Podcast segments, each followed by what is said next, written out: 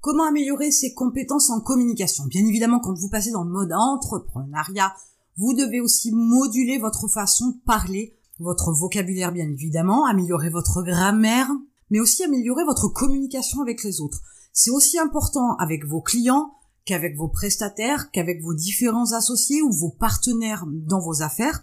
Donc il est important aussi de faire attention à cette compétence-là pour pouvoir être plus compréhensible, être mieux compris, mieux entendu aussi. Donc il est important d'améliorer vos compétences en communication. Alors il y a une chose importante dont on se rend pas vraiment compte, c'est qu'on a souvent tendance à utiliser des mots qui sont complètement inutiles. Alors je parle toujours d'art et de manière de s'exprimer, mais c'est aussi l'utilisation de certains mots qu'on peut complètement bannir de son vocabulaire de façon à avoir une communication efficace pour aller droit au but et enlever tout ce qui est inutile et qui ne sert à rien. Alors, dans les petits mots qu'on utilise fréquemment, il y a je suppose que ou vous savez que. C'est très hypothétique. Du coup, ça donne aucune information dans l'approche. Il est plutôt intéressant de faire attention à ce que vous dites, aux mots que vous employez, aux tournures que vous utilisez pour pouvoir dépoussiérer toute votre communication. Alors si par exemple vous demandez à un ami ce qu'il a fait ce week-end et qui vous dit oh, oh ben ce week-end euh, Sophie elle est venue avec moi et euh, on est allé manger chez ma grand-mère. Bon c'était la première fois qu'il l'a rencontrée donc t'imagines bien un petit peu comment ça s'est passé. C'était un peu tendu mais bon voilà bon ben c'était sympa ça s'est bien passé. Bilan des courses on a tout un tas de mots de e etc qui ne servent strictement à rien. L'information elle aurait pu être plus directe, plus efficace, plus élégante entre guillemets, en ayant une formulation du type Sophie et moi on est allés manger chez ma grand-mère, c'était son premier repas et ça s'est bien passé. On a toutes les informations dont on a besoin. On n'a pas besoin d'en avoir plus. Et votre ami vous a donné l'information principale, avec des mots clairs, directs, concis et sans mots inutiles. Vous pouvez aussi avoir cette approche-là de vous dire que vous devenez avare de mots. Devenez radin en termes de mots et vous verrez que vous allez aussi vous exprimer de façon plus claire, plus précise, plus concise, plus directe, et que ce sera beaucoup plus intéressant pour vos interlocuteurs, et en termes de communication, c'est meilleur. Je vous invite à commencer à vous amuser dès aujourd'hui avec votre entourage, à faire attention à votre manière de vous exprimer, et à justement supprimer ces mots inutiles, et vous verrez que vous allez nettement moins parler. Alors pour les pipelettes, c'est bien parce que ça va leur faire ralentir un petit peu la cadence, c'est une bonne chose. Peut-être que les gens aussi diront de vous que vous êtes beaucoup moins bavard, ce qui est une bonne chose aussi, mais vous serez beaucoup plus efficace dans vos discussions avec les autres. La deuxième chose, c'est n'ayez pas peur de mettre des pauses dans les réponses, parce que quelquefois, les pauses amènent un peu de suspense, fait que votre interlocuteur aussi se pend à vos lèvres, donc faites attention à ce que vous dites, donc vous avez accroché son attention, donc c'est quelque chose d'important dans un échange, dans une communication avec quelqu'un. Donc n'hésitez pas de temps en temps à mettre des temps de pause dans vos réponses, un espèce de blanc qui va durer quelques peut-être microsecondes, mais qui va casser le rythme et qui va pousser votre interlocuteur à être plus attentif. S'il est plus attentif à ce que vous dites, forcément il va réfléchir et faire attention aux mots que vous employez, aux informations que vous lui donnez, et il va pouvoir rebondir. Bien évidemment, c'est ce qui va permettre aussi de déclencher ou de rallonger une conversation.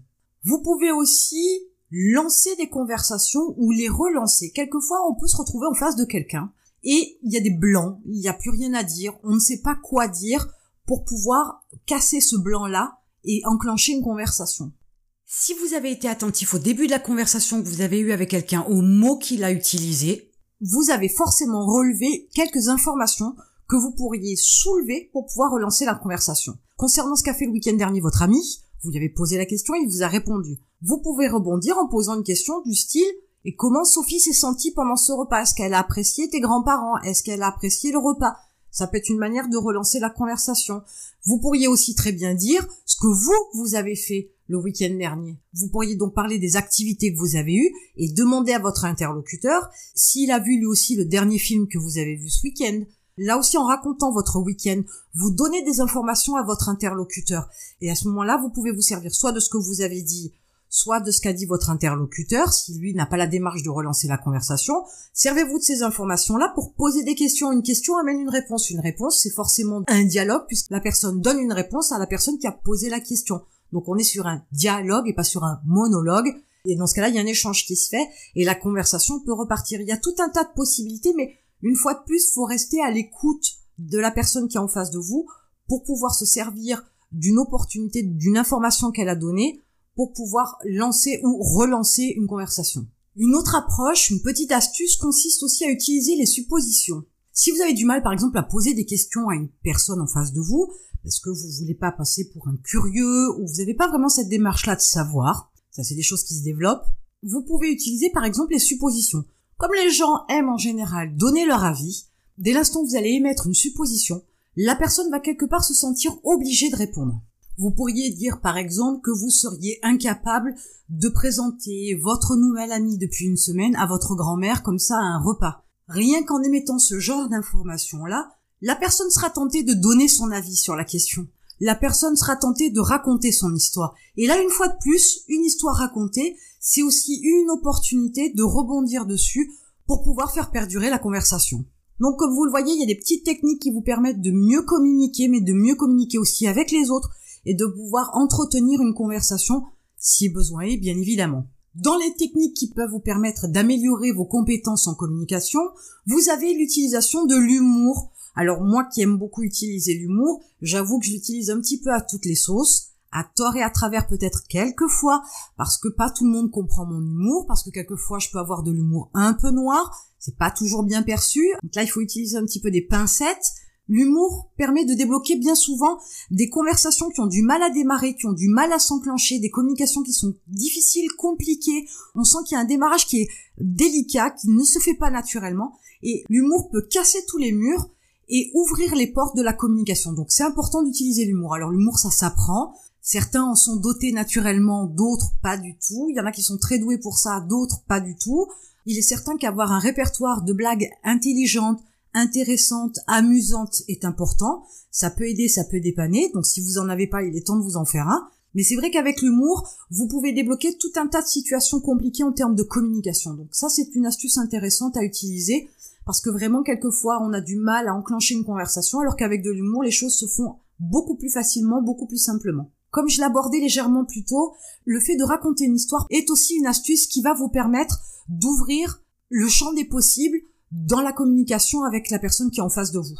Parce que quand vous racontez votre histoire, comme je vous le disais, les personnes aiment donner leur avis. Les personnes aiment parler d'elles. Si vous ouvrez une porte sur un sujet où ils ont vécu quelque chose, il y a quand même 9 chances sur 10 que vous ayez des histoires qui sont pas forcément communes, mais sur des secteurs, sur des domaines identiques. Et à ce moment-là, la réaction, elle est instantanée. La personne va raconter son histoire, même si elle va pas forcément rentrer dans les détails parce qu'elle a une certaine pudeur, par exemple mais elle va émettre un avis, elle va raconter son histoire, elle va parler de son expérience, et ça génère une fois de plus une discussion, donc un aller-retour d'informations, donc une communication. L'histoire est très forte, on passe son temps à raconter des histoires et c'est comme ça que on déclenche un maximum de communication, de conversation autour de nous sans nous en rendre compte. Regardez par exemple, vous allez raconter ce que vous avez fait ce week-end, l'endroit où vous êtes allé dîner, le fait que vous ayez dérapé en traversant une rue, le fait que vous soyez coincé le doigt en fermant la portière de votre voiture, par exemple. Donc, toutes ces histoires-là, c'est la première chose qu'on raconte quand on rencontre des personnes qui nous sont proches ou des personnes qu'on appelle pour leur raconter ce qui nous est arrivé. On le fait déjà très instinctivement. Mais vous pouvez raconter une histoire quand vous êtes en communication avec quelqu'un et que vous voyez que ça a un peu du mal à se déclencher, que la conversation est un peu longue à s'enclencher. À ce moment-là, racontez une histoire, racontez ce qui vous est arrivé, partagez une expérience, partagez une histoire, une partie de votre vie qui peut vous permettre à ce moment-là de déclencher la conversation. Et enfin, la septième astuce, vous pouvez attaquer directement une conversation sur un sujet qui est profond. On va parler des choses de la vie, par exemple, mais ça peut être aussi euh, une histoire malheureuse que vous êtes en train de vivre, ça peut être un deuil, des questions que vous vous posez sur la vie, où ça vous mène et d'où ça vient, peu importe. Mais vous pouvez aussi parler de sujets très profonds qui méritent de la réflexion. Il y a certaines personnes qui sont très attirées par ce genre de conversation-là et qui limite ne font que ça, discuter sur des sujets très profonds. Le reste ne les intéresse pas trop.